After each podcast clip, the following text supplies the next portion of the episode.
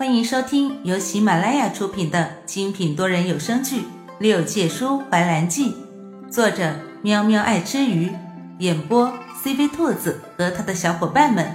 欢迎订阅收听。第四十集，不是有你在的吗？我怕什么？我严怀对他的回答有些诧异。这话怎么说？兰叔学着严怀经常弹他额头的动作，同样的给严怀一个脑袋崩。笨，因为习惯啊。习惯。严怀抚上自己的额头，还是没有明白他的意思。过了许久，终于悟出点头绪之后，再来找他，只见他已经跟着那人走出了很远。这只蟒妖只有形却没有灵，就像是一个行尸走肉。他将这个异样告诉严怀，严怀却告诉他，往生河底的这些人都是由死人的白骨合成的，而往生河的河水有把死人弄成活死人的作用。用实际行动来说明，就是眼前这个模样。他们看见的人都是由往生河弄成的活死人，至于他们表面看起来和正常人没什么两样，完全是因为。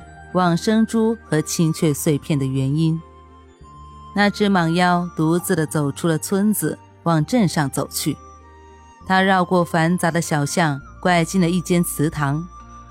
祠堂大门敞开着，想必是想让他们进去。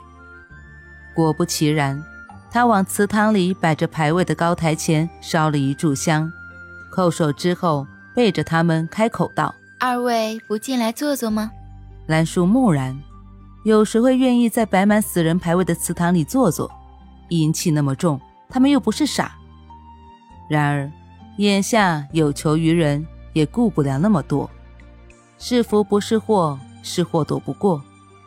他迈着腿就从门槛上跨了进去，快得严怀都来不及拉住他，索性也就跟着进去了。严怀没有学兰叔那样盯着那蟒药不放。反而打量起这间有些破旧的祠堂，避免突发事件。蟒妖的指尖在香案上轻点，公子不必如此警惕，我并没有什么恶意的。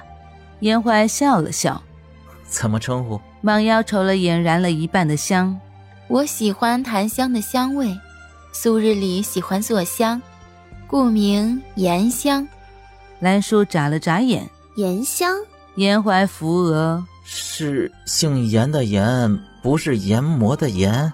不管他严香是哪个严，眼下是保住小命要紧。只可惜，不知道他修为如何，没了法力，召唤不出孽禽剑。光凭一只箫和一个软鞭，该如何保命？别人都可以不进去，唯独他不行。无求的怒吼声犹如在耳，恍惚之间又将自己吓了一跳。他为什么这么希望自己进来？难道是想要他死？兰叔直言不讳的询问道：“对了，颜香，你可认识那个叫做无求的女人？刚刚看她的神色，显然是认识那个人的。你问她做什么？果然，你认识她？孰料，颜香摇头道：不认识。我只知道她一直驻守在这里，不知道她从哪里来的。”他也从来不透露什么，不过这个女人够狠的，凡是来这里寻找往生珠的人，皆被她杀了个干净。不过你们两个却是个例外。你是说她能在这里来去自如？严怀神色有些奇怪，难道往生珠在他手上？否则怎么可以来去自如？是这样的，没错。可是他并没有打往生珠的主意。只是利用珠子打开了往生门出去，之后的事情我就不清楚了。颜香说到往生珠，才再次回到正题。我告诉你们往生珠在哪里，你们就带我离开这里，可好？兰叔皱眉，只觉得他的话好奇怪。你说无求能利用往生珠出去，现在却让我们救你，那你当初为什么不跟着他出去啊？因为我打不过他，哼，好蹩脚的理由。严怀不想听他们说些没有营养的话题，连忙打住他们，朝严香问道：“好了，你该说说往生珠在哪里了？”就在这祠堂里。严香见严怀有些不信，压低的声音环顾四周道：“刚刚我燃香供奉的就是，入了夜，他自己就会出来，届时会随机带来几位你们白天所见之人，不见血光不会回去，不见血光不会回去。这是什么情况？虽然知道这往生珠不是什么善类，但是也太血腥了吧？这东西。”真能镇住那灭世阵法？不知道你们观察到了没有？一入这幻境后，你们所见的人都是你们所认识的。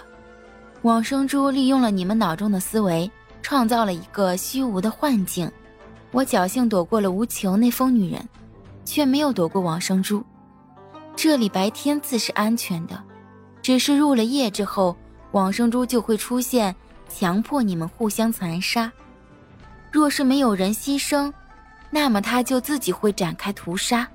严怀想了想，可是我们昨夜并没有遇见什么奇怪的地方。严香撇了撇嘴，那是你们运气好。昨夜是我杀了一个人，除去了他的煞气。今夜往生珠还会出来。那昨夜那道摄人心魄的香味，也是你放出来的吧？严香不好意思的点了点头，是。兰叔无语，还有什么是他不知道的？严香将一切告诉他们之后，就躲起来了。兰叔看了看四周，根本就没有可以躲藏的地方。那往生珠又会藏在哪里？陡然之间，兰叔怀里的两块青雀碎片又发出绿色的幽光，以及轻微的颤鸣，是青雀碎片发出的感应。看来。这最后一块青雀碎片就在这附近，无疑。兰叔激动地对着严怀说道。只见严怀淡定地点了点头，就开始寻找，让兰叔很是无奈。这人怎么就不会给点正常的反应啊？总是浇冷水，真的好吗？哼，小心这样会找不到老婆的。兰叔嘟囔归嘟囔，但不会真的跟他计较。他拿着碎片，根据碎片的指引往外走。严怀，跟我走。